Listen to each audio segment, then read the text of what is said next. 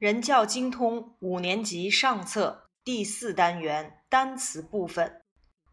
Cinema，go to the cinema，看电影。Cinema 本身是电影院的意思。当然，电影我们也可以使用 film，f-i-l-m，film，go to the cinema 就等于我们所说的 see a film，看电影。Bank。银行这个单词呢，既可以当做银行，也可以当做岸边。比如说，at the bank of the river，指的就是在河岸边。Hotel，宾馆，at the hotel，在宾馆里。Work，工作。如果在这个词的后面加上 er 的后缀，指的就是工人 worker。Study，学习。既可以当做动词学习，也可以当做名词书房。CCTV，它的全称就是 China Central Television。CCTV，中国中央电视台。Hospital，医院。In hospital 和 in the hospital 的含义是不一样的。In hospital。没有定冠词的限制，hospital 是一个抽象名词，所以 in hospital 整个短语的意思是相对宽泛含义的住院，而 in the hospital 的意思是在医院，可能是到医院工作，可能是看护病人。由于有了定冠词 the 的限制，the hospital 成了一个具体指某个地点的名词，强调的方面也是不一样的。In the hospital 强调医院，而 in hospital 强调的是与医院有关的事件，所以我们从含义上就能区分：in hospital 叫做生病住院，in the hospital 指的是在医院，有可能是在医院工作。注意二者之间的区分。Shopping mall 购物中心，我们讲过，go shopping 叫做购物。只逛不买的购物叫做 window shopping。shopping 要注意双写 p 加 ing。in 在里面，on 在上面，有指两个物体有接触的上面。at 在，shop 商店，所以逛商店购物，除了用 go shopping，我们也可以使用 go to the shops。restaurant 饭店，company 公司，library 图书馆，grandfather grandpa 外祖父，grandmother grandma 外祖母，driver 司机。Unit 4 Where do you work? Lesson 19 Hi, Mrs. Wu. Nice to see you again. Nice to see you too. Where do you work now? I work in Beijing Cinema. How about you? I work at the Bank of China. How about your daughter? Where do you study now? I study at Sunny School. Hi, Mrs. Wu. Nice to see you again. Hi, 吴女士，再次见到你可真高兴啊。Nice to see you too. 见到你也很高兴。Where do you work now？你现在在哪里工作？询问对方在哪里工作或学习的句型。Where do you work now？如果是第三人称单数，我们可以使用 Where does she work now？用疑问词加上助动词加人或物，再去接动词的原形，再接其他即可。这里的疑问词提问地点要用 where。Where？接下来我们来说一说 work 这个单词。在课文的句子当中，work 是动词，意为工作。除此以外呢，work 还可以当做名词，也表示工作。比如说，The men in this factory work forty hours a week。这个工厂里的工人每个星期工作四十个小时。这里的 work 就是动词。Do you like your work？你喜欢你的工作吗？这里的 work 就是名词。I work in Beijing cinema. How about you? 我在北京电影院工作。这里 Beijing cinema 前面没有任何的冠词，它是由普通名词构成的，专有名词前面是不加的。其次，我们注意到 Beijing cinema 这两个首字母要大写。I work at the Bank of China. 我在中国银行工作。在这里面，我们看到了 Bank of China 中国银行，首字母也要大写。在银行工作，我们看到用的是 work at；在电影院里工作，我们看到的是 work in，介词搭配不一样。How about your daughter？你的女儿呢？Where do you study now？你现在在哪里学习？I study at Sunny School。我在阳光学校学习。同样，我们发现 Sunny School 专有名词前首字母要大写。接下来我们做练习。你在哪里工作？Where do you work？我在一家电影院工作。I work in a cinema。你在哪里学习？Where do you study？我在阳光学校学习。I study at Sunny School。电影院 cinema，银行 bank。这里面我们要注意介词 in 跟 at 不同的使用范围。单独我们说在电影院里 in a cinema，在银行里 in a bank， 在宾馆里 in a hotel。但是如果我们特指在中国银行，我们要用 at the Bank of China，特指在阳光学校要用 at Sunny School。也就是说，at 所接的地点要比 in 更加的确切和具体。以前我们讲过 live in 跟 live at 的区别，in 接大地点，at 接小地点，在这里面就得到了充分的体现。如果特指某一个银行、某一所学校，这个时候我们就使用 at。十九二十课我们练的重点句型就是询问对方在哪里工作或学习，并进行回答。Where do you work? Where do you study? I work. I study 接地点。如果要询问第三人称单数，Where does your mother work? She works in a school. Where does Joe study? She studies in a school. 一定要注意第三人称单数动词的变化。Lesson 29 Look, Lisa, that's my mother. She's on TV. 看，Lisa，那是我的母亲，她在电视上。Really?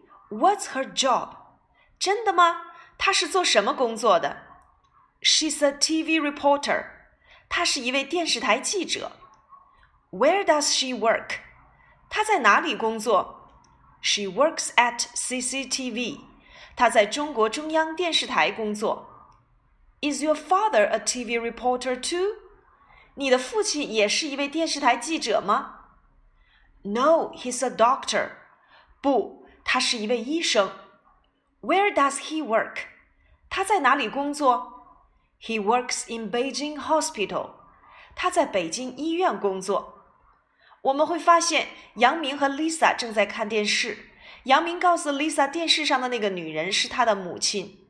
Lisa 询问了杨明父母的职业以及他们在哪里工作。杨明回答了他的问题。询问他人在哪里工作的句型：Where does she work? She works at CCTV。这里面我们会发现，当你的主语是第三人称单数时，动词要进行相应的变化。比如说。Where does your mom work？你的妈妈在哪里工作？助动词 does 加上动词的原形 work 进行提问。She works in a company。她在一家公司里工作。陈述句当中的动词要变成三单形式，work 要变成 works。如果要问到你的父亲在哪里工作，Where does your father work？他在北京医院工作。 He works in Beijing Hospital. 你的母亲在哪里工作？Where does your mother work? She works at CCTV. 中国中央电视台 CCTV。医院 Hospital。购物中心 Shopping Mall。 Lesson 23 Gao Wei sends an email to Amy. Amy 发了一封邮件。In the email, he tells something about himself and his parents, such as his name, age, class, his parents' jobs, and so on. 在电子邮件当中，他讲述了他自己以及他父母的一些情况，诸如他的名字、年龄、班级、他父母的职业等等。Then he asks Amy some questions. 然后他问了 Amy 一些问题。Amy sends back an email to Gao Wei and answers his questions. Amy 给高伟回了一封电子邮件，并回答了他的问题。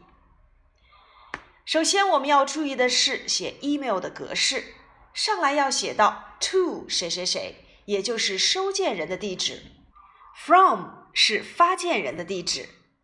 Dear Amy，亲爱的 Amy。My name is Gao Wei，我的名字叫高伟。I'm from China，我来自中国。I'm eleven，我十一岁。I'm a primary school student，我是一名小学生。I'm in class one, grade five，我在五年一班。 There are three people in my family，我家有三口人。My mother is a teacher in a school。我的母亲是一所学校的教师。My father is a manager in a big company。我的父亲是一家大公司的经理。How about you? How many people are there in your family? 你呢？你家有几口人 what do your parents do? 你的父母是做什么的？Can you tell me？你能告诉我吗？结尾落款，yours 高伟，一定要注意 yours 要大写，词尾要加上逗号。我们来看回信，Dear 高伟，亲爱的高伟，Thank you for email，感谢你的电子邮件。I'm Amy。我是 Amy。I'm from Canada，我来自加拿大。I'm twelve，我十二岁。I'm in class two, grade six. 我在六年级二班。There are six people in my family. 我家有六口人。They are my grandfather, grandmother, my father, my mother, my brother, and I. 他们是我的外祖父、外祖母、 我父亲、我母亲、我哥哥和我。My father works in the city library. 我的父亲在城市图书馆工作。My mother works in a small restaurant. 我的妈妈在一家小饭馆工作。My brother works in a bank. 我哥哥在一家银行工作。We love our father and mother. 我们爱我们的父亲和母亲。 They love us too. 他们也爱我们。We have a happy family. 我们有一个幸福的家庭。can you tell me more about your life? 你能告诉我更多关于你的生活情况吗？Yours, Amy. 你的 Amy. Revision. Read and act. Mimi, Mickey, and their friends are going to school. Mimi, Mickey 和他们的朋友将要去上学。Mr. Bear, a reporter, is coming. 熊先生一位记者过来了。He says hello to them. 他向他们问好。Mr. Bear asks the sheep, "What does your mother do? Where does she work?" 熊先生问绵羊：“你母亲是做什么的？她在哪里工作？” The sheep answers, "My mother is a doctor. She works in a hospital." 绵羊回答：“我母亲是一位医生，她在一家医院里工作。” Mr. Bear asks the horse, What does your father do? Where does he work? 熊先生问马：“你父亲是做什么的？他在哪里工作？”My father is a farmer. He works on a farm, says the horse. 我父亲是一位农民， 他在一个农场工作。马说。Mr. Bear asks Mimi, "What does your mother do? Where does she work?" 熊先生又问咪咪：“你母亲是做什么的？她在哪里工作？” Mimi answers, My mother is a teacher. She works in a school.